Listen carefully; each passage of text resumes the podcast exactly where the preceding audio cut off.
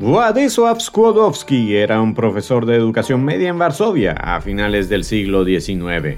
Se había casado con Bronisława Boguska, también maestra, aparte de pianista y cantante. Ambos habían invertido fuertes cantidades de dinero en favor de que el país natal de ambos, Polonia, recuperara su independencia, pues el imperio ruso había conquistado la mayor parte del territorio polaco. El matrimonio no perdía ocasión en intentar mantener el lenguaje y las tradiciones polacas en su familia, pues los rusos estaban decididos a imponer su lengua en todo el territorio del Zarato de Polonia. Por esta razón enviaron a sus cinco hijos, Zofia, Józef, Bronisława, Elena y María, a estudiar en clases clandestinas la cultura polaca. Esta última niña, María, sobrevivió a la prematura muerte de su hermana Sofía y de su madre a sus 9 y 10 años respectivamente. Esto sumergió a María en frecuentes episodios de depresión que a veces le impedían cumplir con su rutina y sus obligaciones. Con todo, María era una talentosa estudiante que intentó entrar en la educación superior, pero el acceso le fue negado porque era mujer. De manera que tuvo que ingresar a una universidad patriótica polaca clandestina y luego decidió trabajar para poder pagar el viaje y estadía de su hermana Bronisława en París, donde iba a estudiar medicina para que luego ella le pagara los estudios a María en la capital francesa.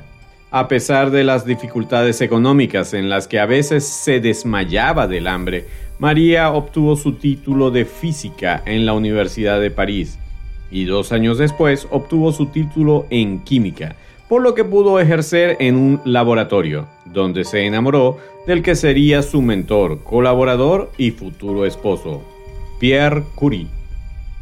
Hoy, en Superviviente de Corazón, en tu viernes de historias acorazonadas, te contaré parte de la historia de la primera persona que hasta ahora ha podido ganar dos premios Nobel en categorías diferentes la extraordinaria María Salomea Skłodowska-Curie, más conocida como Marie Curie. Por favor, quédate conmigo. Bienvenidos a Superviviente de Corazón, un podcast sobre ciencia, estilo de vida y salud cardiovascular.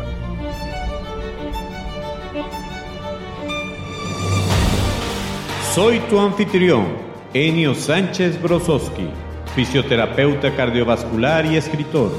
Hablemos sobre la salud de tu corazón.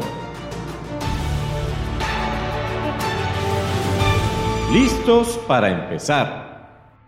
Este podcast contiene información sobre temas relacionados con la salud y la enfermedad, pero no pretende en ninguna manera sustituir el consejo de tu médico tratante o de algún otro profesional de la salud. Hola, ¿Cómo estás? Bienvenido, bienvenida al episodio número 39 de tu podcast de salud cardiovascular, Superviviente de Corazón. Estoy muy contento de que este podcast esté llegando a tus oídos, a tu mente y lo más importante, a tu corazón.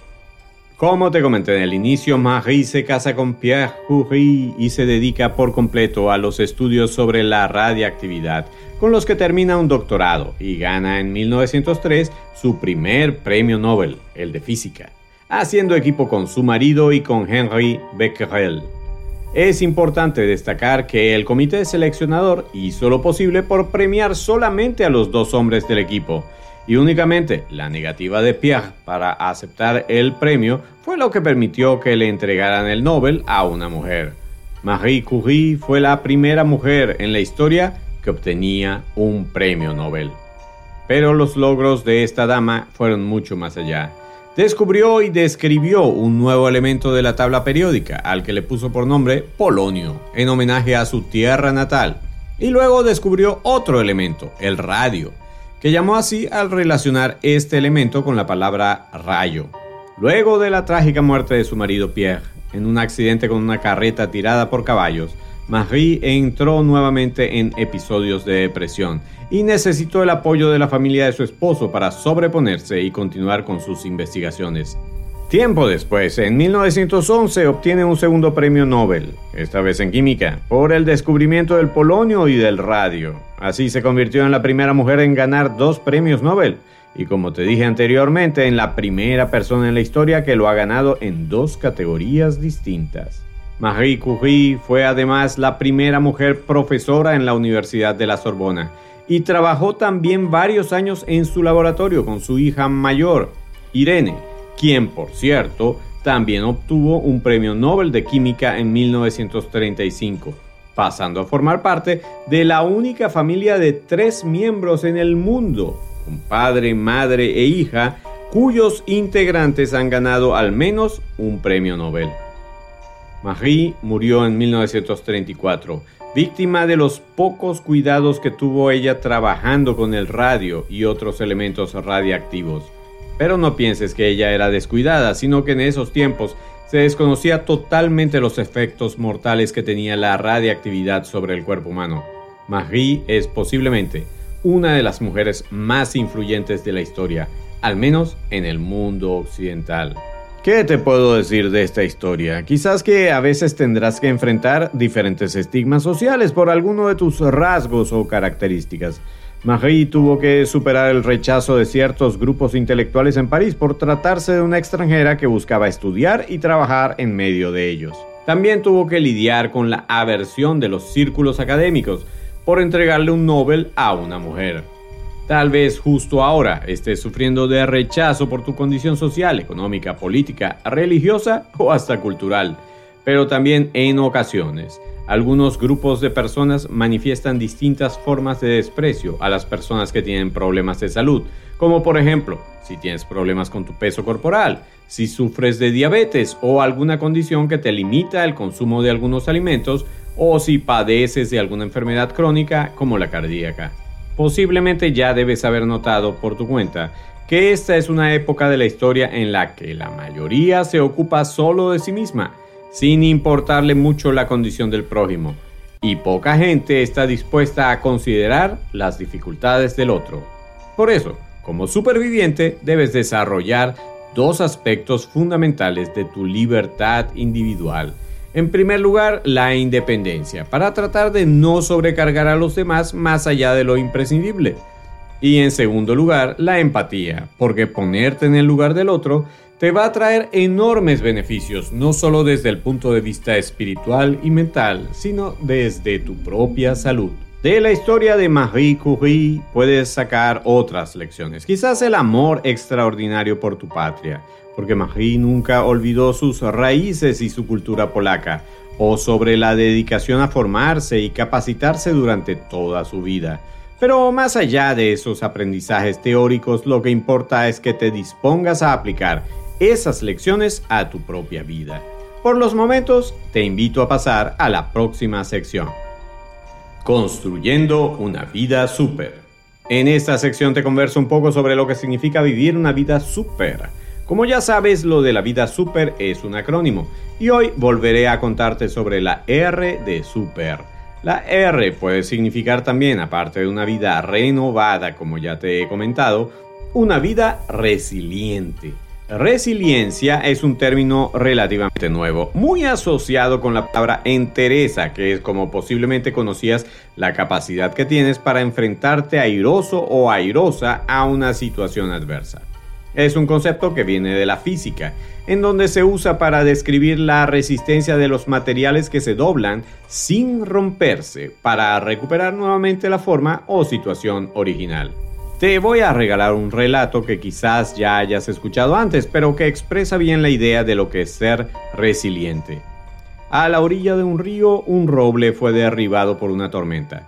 Ya caído, una de sus ramas entró en contacto con un junco, crecido cerca de la ribera. El roble se sorprendió de que el junco no había sido arrancado en medio de una tempestad que, por su furia, incluso había sido capaz de arrancar de raíz un roble. Ante la pregunta del roble sobre cómo lo había logrado, el junco respondió, yo logro mi seguridad mediante una habilidad opuesta a la tuya. En vez de permanecer inflexible y testarudo, me adapto ante las ráfagas del viento y no sucumbo. ¿Cuántas tormentas han golpeado tu vida? o todavía quizás lo están haciendo. La resiliencia se puede construir y perfeccionar. En otros episodios hablaremos sobre este tema, tanto desde el punto de vista mental como espiritual, con verdaderas autoridades en esta materia. Quiero que te lleves contigo esta idea. Como soy superviviente, soy una persona resiliente. Sobreviviente del día. Esta sección trata sobre personas famosas quienes sufrieron una enfermedad cardíaca y pudieron superar dicho trance. Hoy te hablaré sobre Robin McLaurin Williams, mejor conocido como Robin Williams. Es uno de los actores y comediantes estadounidenses más famosos de finales del siglo XX e inicios del siglo XXI. Ganó un premio Oscar, 5 Globos de Oro y 3 Grammy. Protagonizó películas de gran impacto tales como Mrs. Doubtfire, Jumanji, Good Morning Vietnam y Dead Poets Society.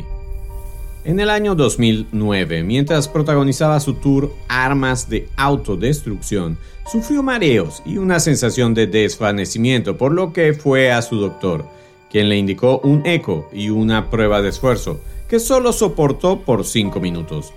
Williams sufría de estenosis aórtica, una enfermedad de las válvulas cardíacas que requirió de una intervención de reemplazo de dicha válvula.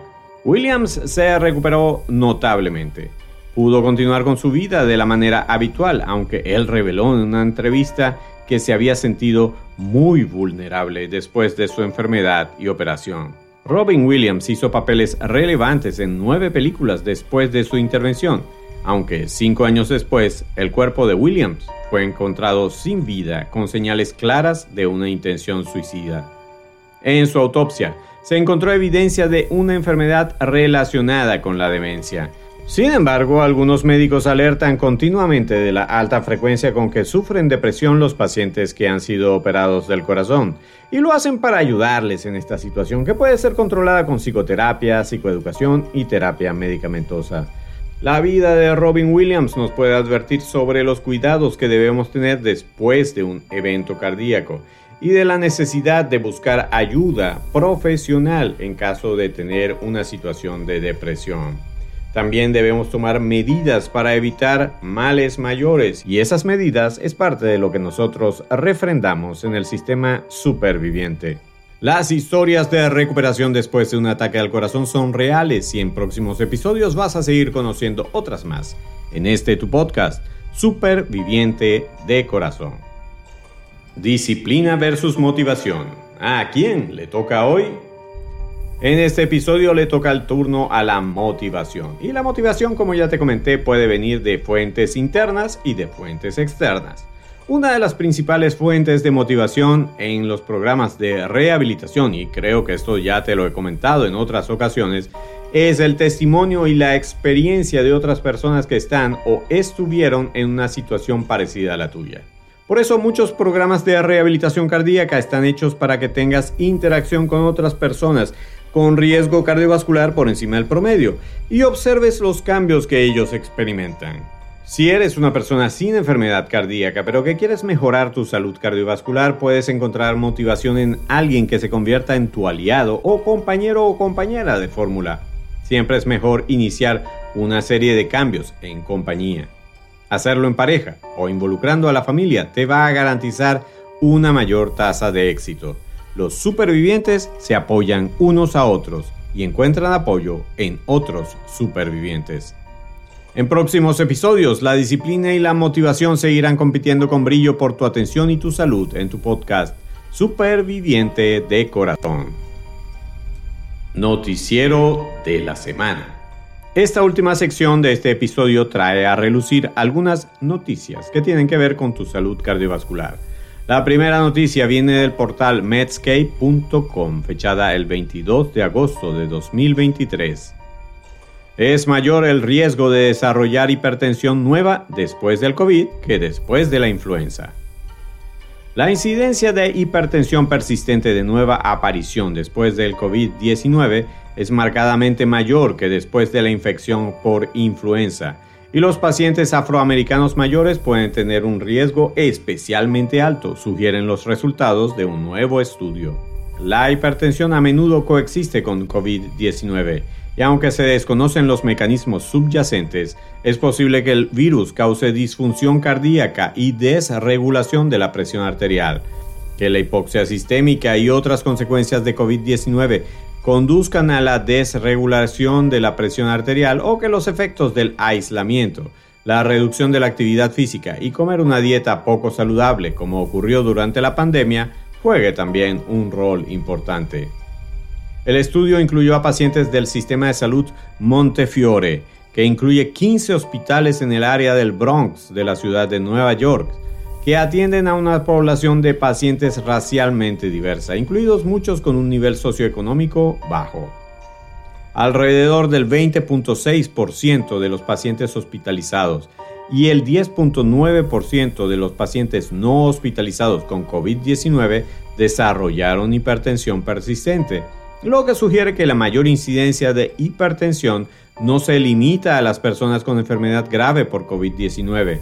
Esto se compara con el 16.3% de los pacientes hospitalizados y el 4.4% de los pacientes no hospitalizados con influenza que desarrollaron hipertensión persistente. El modelo de predicción determinó que los factores de riesgo significativos para desarrollar hipertensión persistente entre los pacientes con COVID-19 incluyeron edad avanzada, raza afroamericana, enfermedad pulmonar obstructiva crónica, enfermedad arterial coronaria y administración de corticosteroides. La incidencia mucho mayor de hipertensión en pacientes con COVID-19 que en aquellos con influenza es alarmante, dada la gran cantidad de personas afectadas por COVID-19, concluyen los autores. Y agregan que la detección de hipertensión en pacientes en riesgo después de la enfermedad COVID-19 puede estar justificada. La segunda noticia viene también del portal medscape.com del 22 de agosto de 2023. Los edulcorantes artificiales incrementan el riesgo cardiovascular. Una revisión científica realizada por investigadores en España confirma la influencia negativa de los edulcorantes artificiales en varios factores de riesgo cardiovascular primarios. También muestra evidencia de que estos productos no son beneficiosos para controlar el exceso de peso. Los efectos perjudiciales de una dieta alta en calorías y azúcar han sido bien establecidos. Por esta razón, las autoridades sanitarias recomiendan limitar el consumo de azúcar. La recomendación ha llevado a la industria alimentaria a desarrollar diferentes edulcorantes artificiales con propiedades específicas, como sabor y estabilidad, y otros dirigidos a limitar el azúcar en la dieta. Los endulzantes artificiales más utilizados son el aspartame, la sucralosa, la sacarina y el neotamo. Todos estos productos han sido aprobados por la Administración de Drogas y Alimentos de los Estados Unidos y se venden con nombres más conocidos como Equal y Splenda. La evidencia acumulada hasta ahora muestra que el consumo de edulcorantes artificiales no fomenta la pérdida de peso. Hay evidencia que muestra el aumento de peso resultante del efecto que el consumo de edulcorantes artificiales tiene a nivel neurohormonal, al alterar los mecanismos involucrados en la regulación de la sensación de saciedad. Los edulcorantes artificiales, además, causan interrupciones significativas en el sistema endocrino, lo que lleva al metabolismo a funcionar de manera anormal. La revisión reveló que el consumo de edulcorantes artificiales aumenta el riesgo de diabetes tipo 2 entre un 18 y un 24%, y aumenta el riesgo de síndrome metabólico hasta en un 44%. En cuanto a la hipertensión, hay dos factores que asocian a los edulcorantes artificiales a esta condición. Las bebidas con estas sustancias tienen un mayor contenido de sodio, es decir, los edulcorantes agregan este elemento que es un factor que está directamente relacionado con el aumento de los niveles de presión arterial. Otro factor que también puede influir en la presión arterial es el aumento de la secreción de insulina que se ha descrito como resultado de los edulcorantes. A medio y largo plazo, esto se asocia con un aumento de los niveles de presión arterial. La regulación del consumo de edulcorantes artificiales debe pasar por minimizar al máximo el consumo de estos productos dietéticos especiales e incluso evitar añadir estos edulcorantes artificiales a los alimentos que consumimos, por ejemplo al café y al té. Por otro lado, se debe proporcionar a los consumidores información lo más clara y sencilla posible sobre la composición de los alimentos que consumen y cómo afecta a su salud. Y hasta aquí las noticias de la semana. Recuerda que estas noticias no expresan la posición consensuada del mundo científico ni intentan sustituir el consejo médico o la opinión de cualquier otro profesional de la salud en tu caso en particular. También te quiero recordar que en Amazon puedes adquirir mi libro El método del superviviente, en el que te cuento con el apoyo y conocimiento de 18 profesionales de la salud algunos de los cuidados que necesitas tener para vivir una vida súper. Y está a punto de salir a la venta mi libro, El entrenamiento físico del superviviente, en donde te explico cómo puedes incorporar el ejercicio físico a tu cotidianidad para potenciar al máximo tu vida súper. Y ya está por llegar el final de la primera temporada de Superviviente de Corazón. Ya de hecho estamos preparando los cambios para que en la segunda temporada tengas más información, reflexión y motivación para que vivas de la manera en que debes vivir para darle salud y bienestar a tu vida.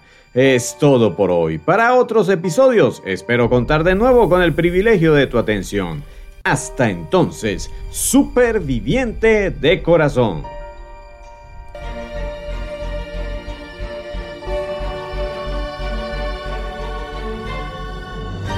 Por hoy llegamos al final. Gracias por tu amable atención.